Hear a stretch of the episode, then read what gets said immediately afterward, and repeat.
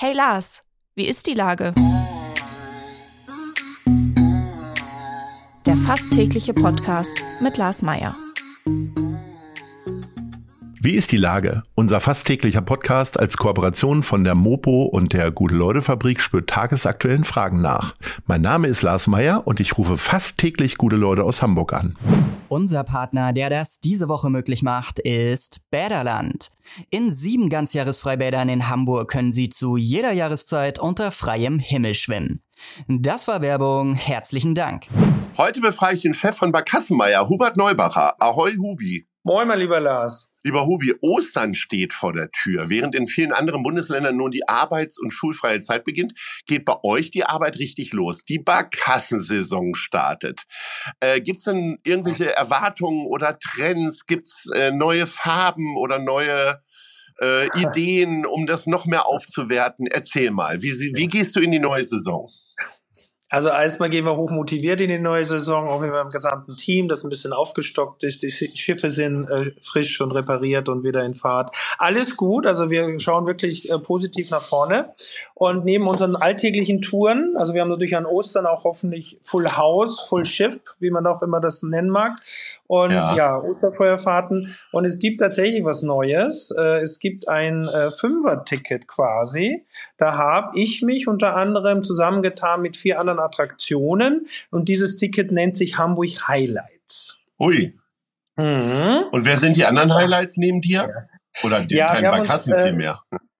Ja, nee, es ist tatsächlich ein bisschen äh, aus dem Hafen heraus. Es sind fünf Attraktionen, die da sich zusammengetan habe aus einfach aus Spaß heraus, zusammen was zu machen. Das ist Schokoversum, das Schokomuseum, ja, Panik City, also die Udo Lindenberg Attraktion, dann mhm. das Wachsfigurenkabinett Panoptikum, äh, Susanne Färber, die auch von Anfang an mit dem Gespräch war, die die Idee mit bisschen mit entwickelt hat, ganz von Anfang an. Und es ist unser Hamburg noch mit dabei, das sind Stadtrundgänge auf der Reeperbahn. Plus Barkasse Hafenrundfahrt sind die fünf schönsten Dinge, die man in Hamburg machen kann.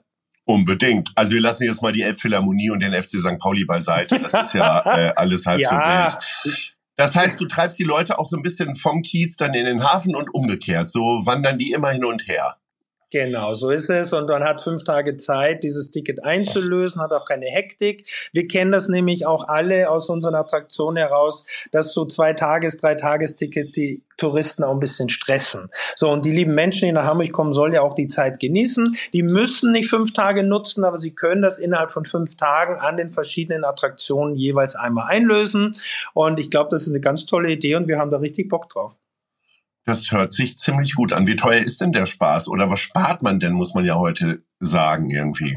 Also der Erwachsene spart fast 30 Euro, es kostet 54 Euro und dann hat man halt jeweils Eintritt äh, in diesen fünf äh, Attraktionen. Genau, genau 30 Euro Ersparnis.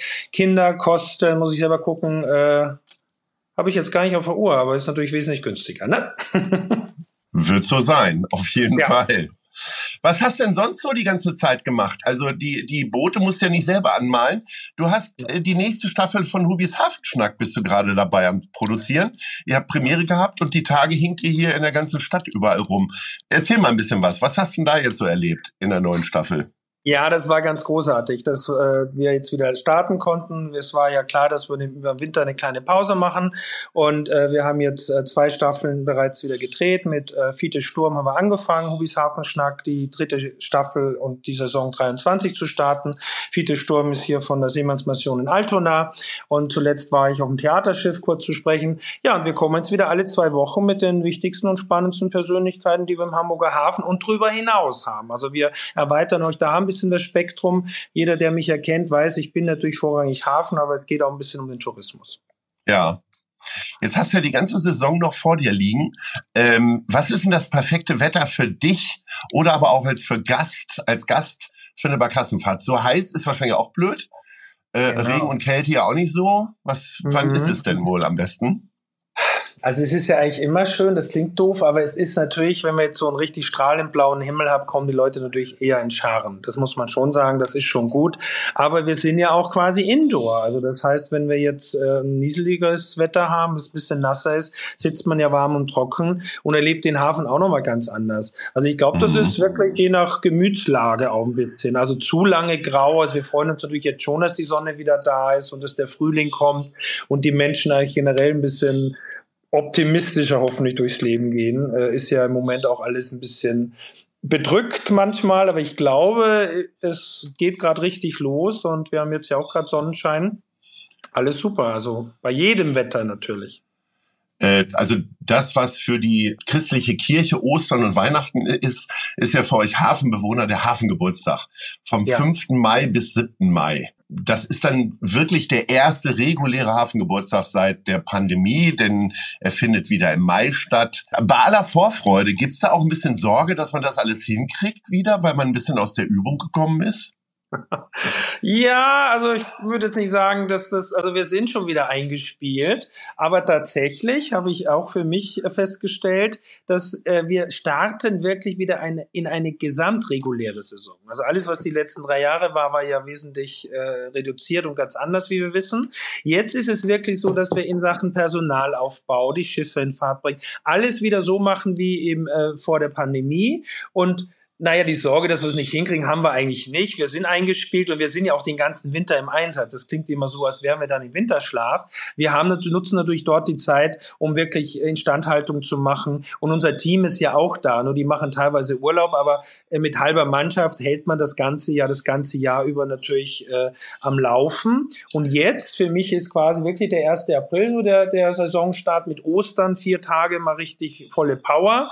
Und da werden wir jetzt sehen, wie wir uns alle zusammen zusammenwürfeln. Wir haben ein paar neue Mitarbeiterinnen auch dabei.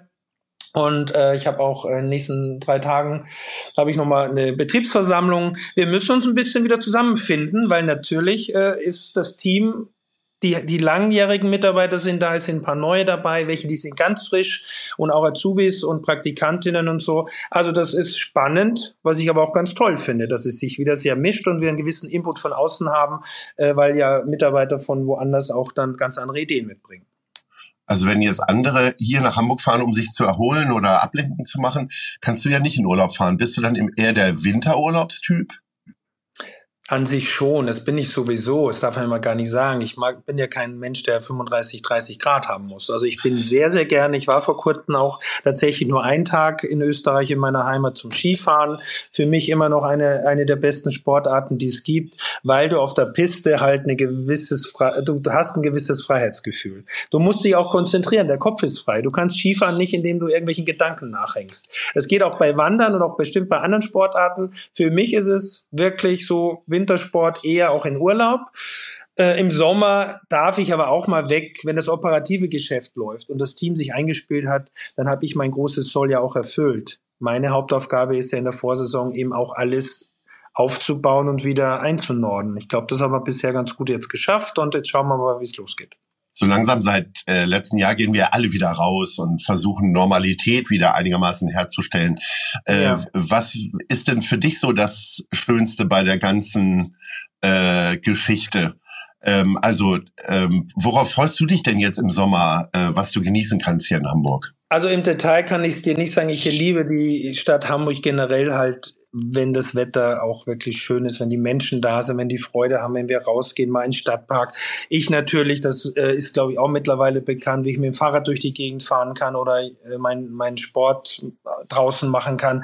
Also einfach die Stadt, das Stadtleben erleben, ans Wasser gehen und glückliche Menschen sehen. Und da bin ich an den Landungsbringen eigentlich ganz richtig. Die Menschen, die hierher kommen, wollen ja Freizeit erleben und, und es sich gut gehen lassen. Und da dürfen wir eine Rolle spielen. Das ist natürlich ganz großartig. Und es gibt so viele tolle Sachen in der Stadt, die man sich angucken kann. Und auch Musikern kann man pflegen. Man muss nicht hetzen.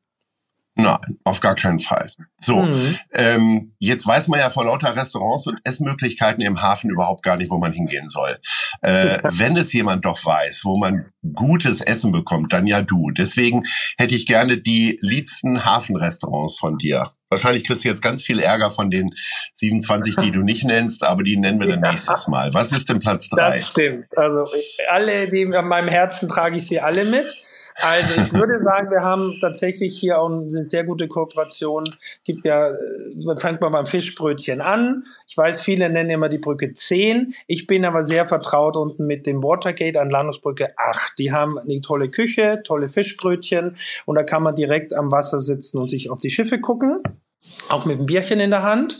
Wenn es etwas weiter weg sein darf, ich trinke ja regelmäßig morgens tatsächlich meinen Kaffee auf der Promenade im Alex. Da gibt es auch ein Croissant ein Frühstück. Das ist jetzt nicht tatsächlich Restaurant. Und wenn es darum geht, wo geht man abends hin? Ich muss zwei Restaurants nennen. Es gibt wesentlich mehr, aber ich finde das neue Tims am Fischmarkt ist ganz großartig, wo es äh, saisonal frische Produkte gibt.